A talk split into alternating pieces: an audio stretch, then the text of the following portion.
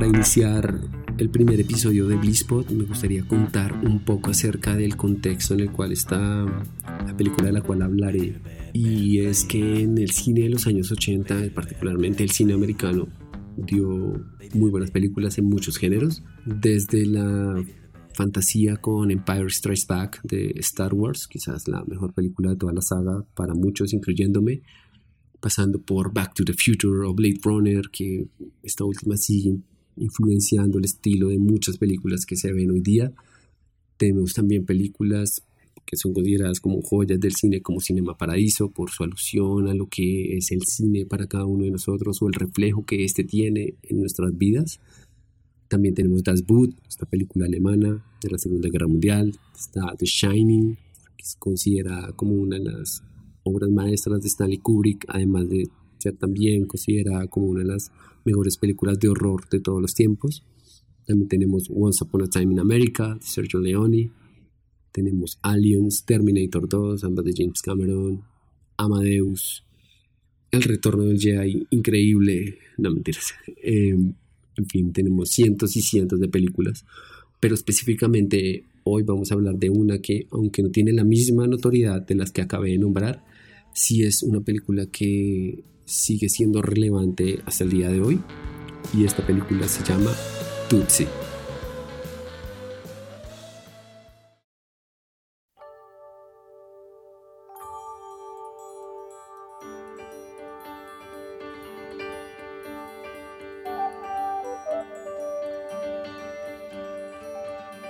De fondo escuchamos el tema An Actor's Life del compositor Dave Grossin, quien hizo la música para esta película.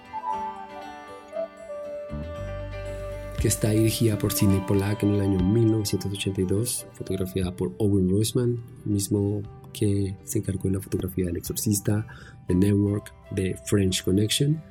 Y la película está protagonizada por Dustin Hoffman, por Bill Murray, por Jessica Lange como el cast principal. Tutsi fue la película más grande hecha en su momento, ya que incorporar a un grupo tan grande en la producción de una película, como tantos actores, tantos productores, por un tiempo muy prolongado, no era económicamente viable para ninguna productora. Después de muchos ires y venires, y también en parte por la persistencia que hizo Dustin Hoffman en poder realizar esta película, el film encontró su cobertura en Columbia Pictures, que ya tenía en su historia al haber realizado películas de este género como It Happened One Night de Frank Capra o The Awful Truth de Leo McCarthy. Y Tutsi es catalogada como una de las comedias románticas más divertidas de los años 80, no solo por la historia que se narra a través del protagonista, sino también por los toques de drama que dan profundidad a la historia y la hacen entrañable y contemporánea sobre todo. Originalmente llamada como Would I Lie to You o Te Mentiría en español, Tutsi nos cuenta la historia de Michael Dorsey. Es uno de los mejores actores de New York, pero está desempleado. Para encontrar un trabajo y poder financiar la obra de su amigo, él decide vestirse de mujer y conseguir un papel en una telenovela de drama de la televisión newyorkina. Dorsey, en este papel, se convierte en Dorothy Michaels, cautivando a los hombres de toda la ciudad e inspirándolas a liberarse del control de los hombres, de la sociedad y hacerlas más parecidas a Dorsey. Sin embargo, en este nuevo papel coloca al actor en un punto donde debe elegir entre revelar su mentira o seguir adelante sin importar lo que acarree. Ahora, ¿por qué Tutsi es una película interesante? ¿Por qué vale la pena rentarla o verla o descargarla, obviamente legalmente? No mentiras. ¿Por qué es interesante esta película?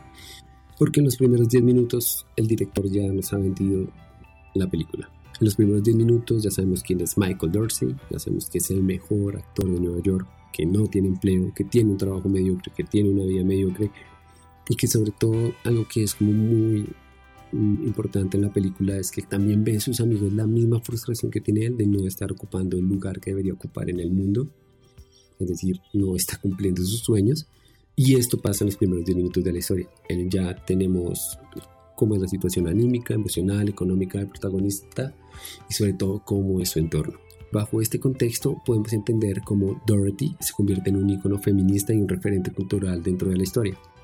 Lo que me parece muy interesante es cómo el film de una manera muy hábil nos muestra cómo es el rol de la mujer en el movimiento de liberación feminista de la época. Y cómo logra contrastar estas limitantes que tenían o que tienen las mujeres hoy en día para poder sobresalir en muchas áreas. Ver el cómo Dorothy se abre campo en el mundo de la TV con su disfraz muestra la desigualdad laboral y cómo esta situación es aprovechada por algunas personas o algunos organismos para sacar su propio partido. Entonces también muestra cómo es el control que socialmente se ejerce sobre la mujer con ese estereotipo de cómo debería hablar, cómo debería actuar, cómo debería vestirse, cómo debería decir las cosas, etcétera, etcétera, etcétera. La película, aunque superficialmente encaja como una comedia romántica, tiene un tono de drama muy presente y cada acto de la película va construyendo ese drama. Entonces va introduciendo al espectador en el conflicto emocional y profesional del protagonista y también introduce al espectador como parte del público de la telenovela. Entonces no solo hace que se emocione por el conflicto de la historia, sino también cómo se desarrolla la personificación fársica de la telenovela para poder comprender la complejidad del protagonista y así poder tomar una decisión si está de acuerdo o no en el cómo se resuelven las situaciones. En este punto la película sí logra transmitir esa sensación de estar presente dentro de los eventos. Algo como que también complementa un poquito la parte de la construcción del drama es como Dustin Hoffman logra llevar al personaje con muchos detalles para poder enriquecerlo. Entonces, como se alista para el día a día, como tiene que hacer el tema de la depilación, del maquillaje, alistarse el cabello, de alistarse la ropa, sus zapatos, todos estos detalles hacen que la construcción del personaje sea mucho más elaborada. También en las escenas donde simplemente no hay exposición, donde la película descansa y simplemente solo suena la música, también se puede ver como la actriz, es decir, la personificación de Dustin Hoffman, proyecta estos lados como que pueden llegar a ser privilegios para una mujer, como ser mamá, por ejemplo, exactamente en una escena. Entonces, sin diálogos, sin exposición, sin ponerte las cosas en la cara, Dustin Hoffman logra dar a entender mucho con su actuación y de ahí hace que la historia cobre muchos matices y se generen muchas tensiones dentro de la película, de manera tal de que se acrecienta la tensión y se aporta una complejidad al personaje a medida que avanza la historia. Tutsi es una película que todos deberían ver si me pregunto, porque plantea cuestionamientos que hoy en día son muy importantes. Por ejemplo, ¿qué tan diferente sería nuestra vida si hubiésemos nacido con otros rasgos o otro color de piel? ¿Seríamos mejores o peores seres humanos? En el mundo actual, la figura lo es todo. Entonces no es quién eres, sino cómo te ves. El cuerpo, cómo se ve, si hace parte o no hace parte de esa figura que se ha insertado dentro de la cultura, dentro del inconsciente colectivo de las personas, de cómo debería verse el cuerpo, de cómo debería proyectarse una persona. Entonces, si tienes un cuerpo delgado o esbelto, o tienes un look de moda, o la ropa de moda, o el elemento de moda, esto te ayuda a encajar de alguna otra manera en todos los requisitos que te impone la sociedad para ser aceptado. Para mí, desde mi punto de vista, esto es una distorsión de la humanidad. Y aclaro que con esto no estoy haciendo un cuestionamiento o una crítica al, sistema. Además de esto, creo que Tutsi también nos hace una reflexión de a cuántas personas no hemos conocido o le hemos dejado de hablar o la hemos evitado simplemente porque no encaja con nuestra idea de cómo debería ser físicamente alguien del género opuesto quizás un poco más profundo es si yo fuera mujer, me gustaría físicamente al, punto de decir o creer que alguien estaría dispuesto a entablar una conversación conmigo en alguna reunión o alguna fiesta por mi apariencia física. Los seres humanos cada día son más presionados a encajar físicamente y hasta ideológicamente en un conjunto de ideas que caracterizan a la sociedad. Aunque los medios promueven la igualdad, la aceptación, la diversidad, la pluralidad, en el fondo puede que dentro de cada persona toda esta promoción no sea así. Este encajar, entre comillas, se convierte en una carga para muchas personas que terminan en depresión, temas complejos, en algunos casos con desenlaces trágicos.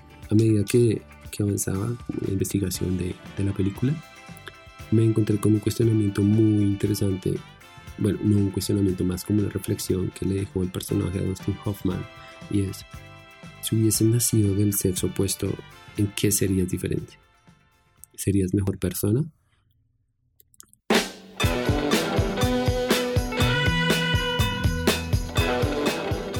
Ya para ir concluyendo, en lo superficial, por medio de Dorothy vemos el drama de una mujer que, con todas las capacidades actorales, es desechada por su apariencia física, mientras otras mujeres en apariencia bonitas pueden conseguirlo más fácilmente.